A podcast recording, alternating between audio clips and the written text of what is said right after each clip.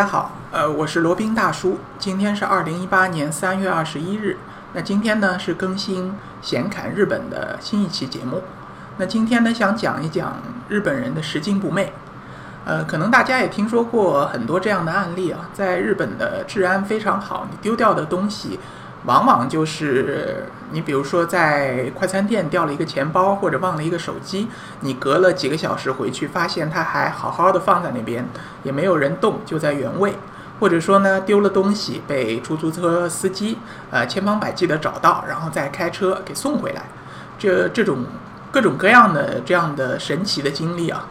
呃，相比其他国家，日本这样的事情似乎特别的多，也特别的让人印象深刻。那日本人这样的拾金不昧，或者说主动的像活雷锋一样的把这些东西送回来，呃，到底是什么样的原因呢？是日本人他本身天生素质就非常的高，还是还是说这个有什么其他的原因呢？可能大家听过另外一个节目，呃，应该是叫《净说日本》的，是另外一位说日本的这个播客界前辈。呃，讲的这个原因，那罗宾就在这里再小小的引用一下，复述一下。日本呢，在法律层面上也有一部法叫《遗失物法》，它就是规定，在捡到这个有价值的这些东西的时候，贵重物品，比如说钱包啊、手机啊、电脑啊，甚至现金啊、贵金属这些东西的时候，如果是拾得的人如果不把它交公或者寻找到失主还回去的话呢？如果超过七天，OK，你就是有，就算是犯罪了。你要么就是会罚很大一笔钱，呃，多少钱有点忘了，或者是要那个判拘役。所以说，这其实对日本人来说是一个很大的一个威吓，也是会是让他们非常的心里有紧张的这种感觉。所以说，如果日本人在公共场合看到了这种钱包啊、手机这种东西，他们可能压根儿就不会去捡，或者是呃拾起来，因为碰到以后呢，你还要拿过去交工，七天不交就犯罪了，那可能他们不想惹这个麻烦。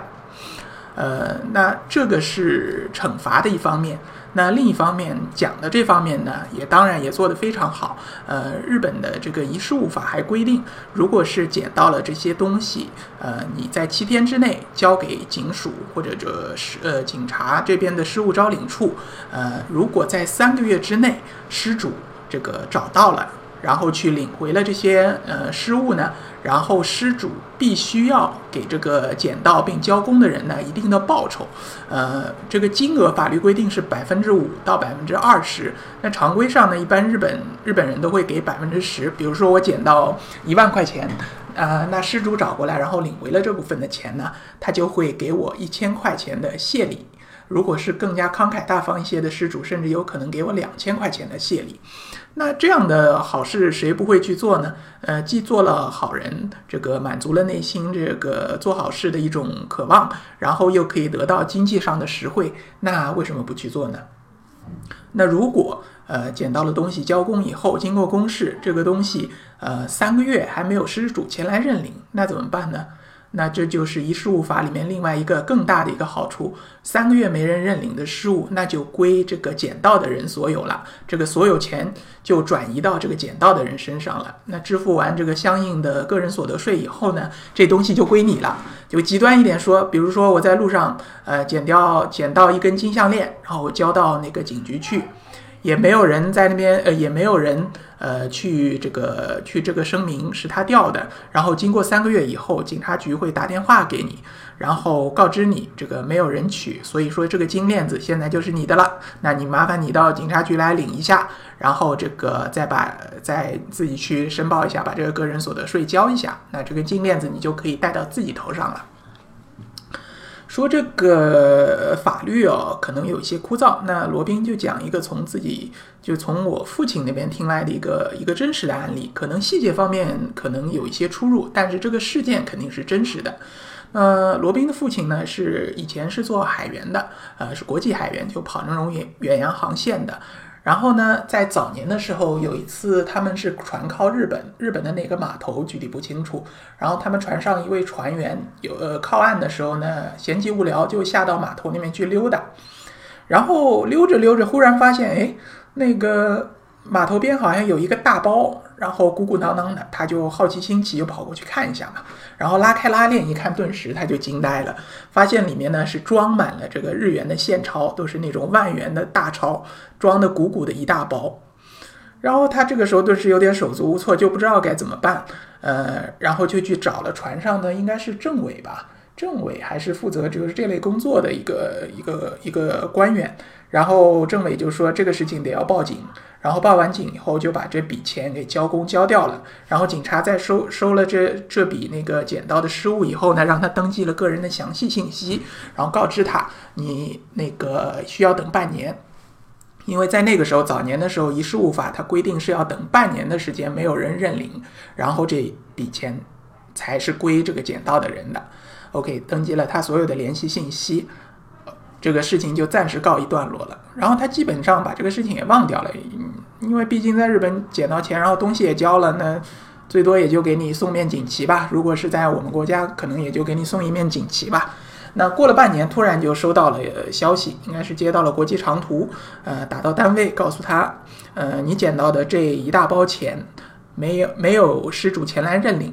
那麻烦你到这个警局这边来办一下手续，办一下这个失物的移交手续，那这笔钱就归你了。顿时，这位朋友就惊呆了，因为那个一大包钱。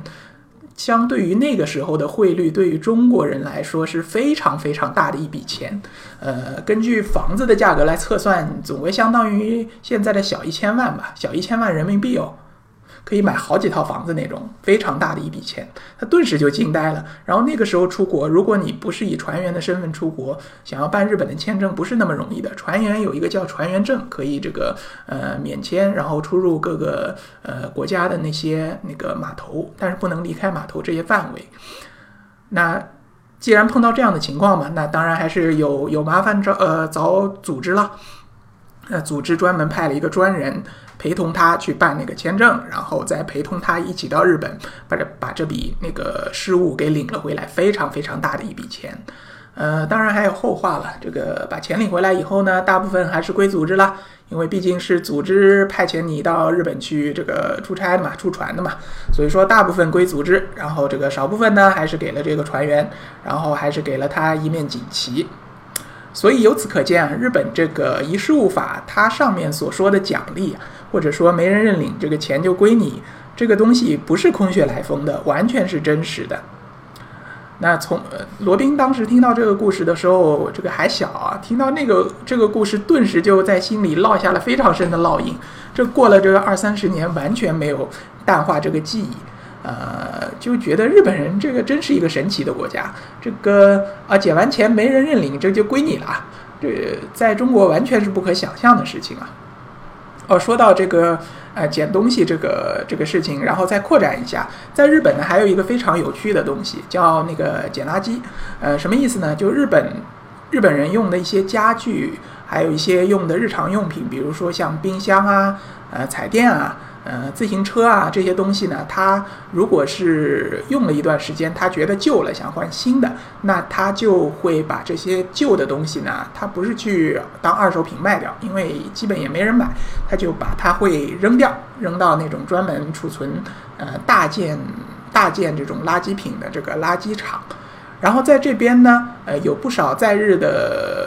外国人吧，当然也包括中国人会去那边捡。其实他那边的东西啊，就有非常多还是很新的，就呃不怕这个自暴其短。罗宾童年的时候用的不少的这个东西呢，还是我父亲从日本那边捡人家的二手货捡来的，就包括有一台彩色电视机，然后还有一辆自行车，那辆自行车质量非常好，虽然是一辆童车，但质量非常好，骑了好多年都没有坏。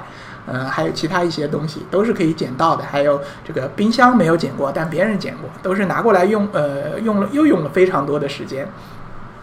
当然，现在可能 可能没有这样的情况了嘛。现在罗宾也没有关心在日本还有没有这样的这个情况出现。所以说，那个早年呢，洛宾呃，日本真的是一个非常神奇的国度。现在。现在应该也是吧，就呃，罗宾说到这个遗失物法可能是这个日本人拾金不昧的一方面的原因，但是另一方面，日本人本身的这个高素质肯定也是其中的一大方面。呃，说到高素质，那就再扩开一点吧。就罗宾当初去日本旅游的时候，也碰到过很多次这个呃日本人好心的帮助啊，然后他们完全就没有任何功利的目的，只是想帮助你而已。呃，比如说第一次去日本，我们登陆的那个城市，第一次是去广岛。呃，为什么呢？因为去广岛那边机票便宜，然后我们就买了广岛。也当时第一次嘛，也傻乎乎的，反正就买了去广岛的票。到了地方，出了关以后，然后呃，周围就黑乎乎的，因为天已经暗了。然后罗宾就开始准备找那个地铁站，因为按照先前的攻略嘛，这个到酒店是要搭乘地铁的。可惜找了半天都没有找到。那这个时候罗宾就有些心急了，然后就问旁边的一位老大爷，他应该是大概五十岁左右吧，这个有点像那个宫崎骏那个样子。然后问这位老大爷，这个呃地铁在哪里？然后老大爷听完以后呢，就 有点困惑，他挠挠头，他说：“广岛这边没有地铁，只有电车。啊，所谓的电车呢，就指的是有轨电车，就是在路面上开的那种。”然后罗宾顿时恍然大悟：“哦，是是是，是那个电车。”呃。然后那位老大爷说：“那电车呢，就是在前方，然后过这个地下通道，然后再往右拐，你就可以看到了。”那那时候罗宾可能有些紧张，没有没有理解的理解清楚，然后多问了几次。那位老大爷一看好像沟通的不是特别的顺畅啊，然后他于是就说：“来，你跟我来。”然后就把这个罗宾。罗宾两人呢，然后就往前面带，然后带过了那个地下呃人行道，然后再带到了那个车站。到了站台以后，他然后才说啊，这里就是了，你就在这里等着就可以了。等到那边某某路电车过来，你上去就可以了。啊，那这个时候罗宾第一次到日本，这个感觉的震撼是非常大的，就觉得这样的好人好事可能就在这个雷锋的故事里面听说过，在这个上海这边也是没有没有，就是说做好人好事做到这么彻底，这么这个这个尽心尽力的，也他也没有任何的不求任何的回报，然后他还跟罗宾聊天嘛，然后问罗宾。呃，你们来日本，呃，来广岛这边是做什么的呢？然后罗宾说我们是来观光的。然后听完以后，他对他就向罗宾这边鞠了个躬，他说啊，感谢你们这个来呃广广岛观光，感谢支持广岛的这个旅游事业。反正这这一次的经历是非常的非常的难忘吧，也非常令人高兴。然后后面有几次来到日本，也是同样都是问路，然后问了一下那个当地的日本人。日本人如果知道这个地方在哪儿的话，十有八九都会亲自把你带到了地方，然后才扭头再走。不管他有什么样的事情，呃，上班族也好，那个学生也好，或者那个其他其他的那个警察也好，都各种各样的都有。但他们大多数都是非常亲切友善，然后这个帮忙也都帮得非常的彻底。呃，对此罗宾真是印象很深刻。那可能有不少听众朋友觉得你这个，你小子是不是这个对日本有着比较特殊的情怀啊？你是不是精呃这个这个的啊什么分子啊？那罗宾只是说自己在日本亲身碰到的经历，亲耳听到的这个故事来讲一讲。啊，这个好像话题扯得有一些远啊，就回到这个日本人拾金不昧的这个事情上来。那日本人他就等于是两条线。同时的在规范着这个呃捡到东西这样一件事情，既有的既有法律它规定的这个道呃法律规定的你捡到不交会有什么样的惩罚，捡到交了会有什么样的奖赏，也有这个道德方面的一个约束，大家对于这个拾金不昧也都是在道德上高度的赞扬的，